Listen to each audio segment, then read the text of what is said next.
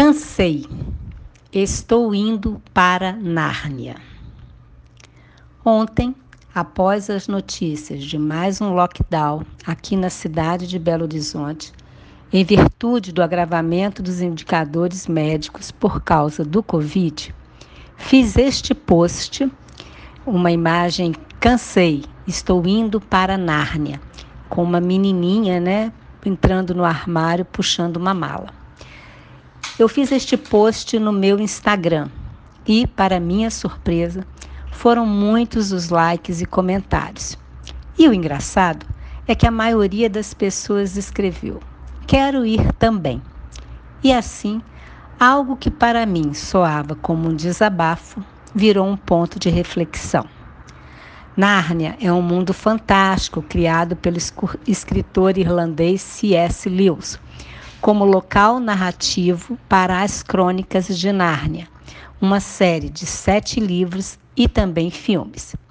E a ideia de um mundo fantástico nos, nos reporta a um lugar maravilhoso, livre de problemas e de caos, onde tudo flui em paz e sem dificuldades. E será que este lugar existe? Ah, isto eu respondo já já.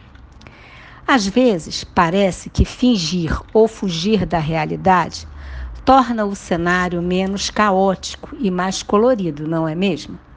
No entanto, na verdade, só parece, porque a vida continua sendo concreta e visceralmente real, e nós precisamos encará-la de frente. Mas a verdade é que a gente cansa mesmo. Você já enfrentou situações muito difíceis que só em lembrá-las você se sente mal? Fazer de conta que as coisas vão bem enquanto o coração chora por dentro? Quem nunca? Maquiar a realidade é uma opção para viver? Sim, só que não, não soluciona nada dos dilemas que insistem em brotar no caminho de cada um. Maquiagem disfarça, mas a ferida aberta e inflamada da vida continua lá. Diante dos sofrimentos, dores e de problemas que teimam em não nos abandonar, invariavelmente nos perguntamos: o que, que eu fiz para merecer isso? Não duvide que não duvide que o sofrimento que isola é também aquele que revela algo sobre a vida, sobre nós mesmos e sobre Deus. Reconhecer o peso dessa concretude pode ser um passo a mais rumo à liberdade. Mas isso tem seu preço: enxergar e ser enxergado. A expressão paciência de Jó não é falada em vão. Não sei se você conhece, mas o livro de Jó na Bíblia trata de um dos assuntos mais difíceis na experiência humana: como entender e lidar com o sofrimento. É um livro rico e cativante que todos que todos os cristãos e não cristãos precisam algum dia ler e estudar. Porque um dia, mais cedo ou mais tarde, ele poderá ser útil na sua vida.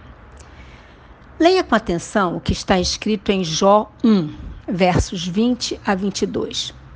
Ao ouvir isso, Jó levantou-se, rasgou o manto e raspou a cabeça. Então prostrou-se no chão em adoração e disse: Saí nu do ventre da minha mãe e nu partirei. O Senhor o deu, o Senhor o levou.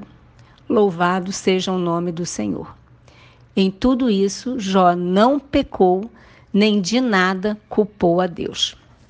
Estes versículos nos mostram a reação dele diante de problemas realmente grandes.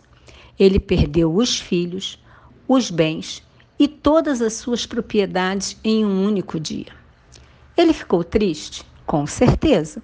Ele se angustiou? Ah, não tenho dúvidas que sim. Mas, mesmo naquela situação, ele reconheceu que Deus estava no controle. Mesmo perdido e sem entender a causa de tanto sofrimento, o que já fez? Prostrou-se, adorou, não pecou e de nada culpou a Deus. Para Jó, não havia dúvidas do que era mais precioso para ele. Não eram os bens nem as pessoas, nem mesmo sua saúde. O bem mais precioso era o seu amor a Deus. Ele não estava apegado a nada. Tudo o que Deus havia dado era bom, mas ele tinha consciência que, na verdade, tudo era dele. É bem provável que Jó tenha se lembrado, durante o resto da sua vida, das experiências dolorosas pelas quais passou. Ele certamente sofreu muito, mas suportou tudo sem que a sua adoração sofresse abalos. E, com, e em razão disso, Deus extraiu o bem da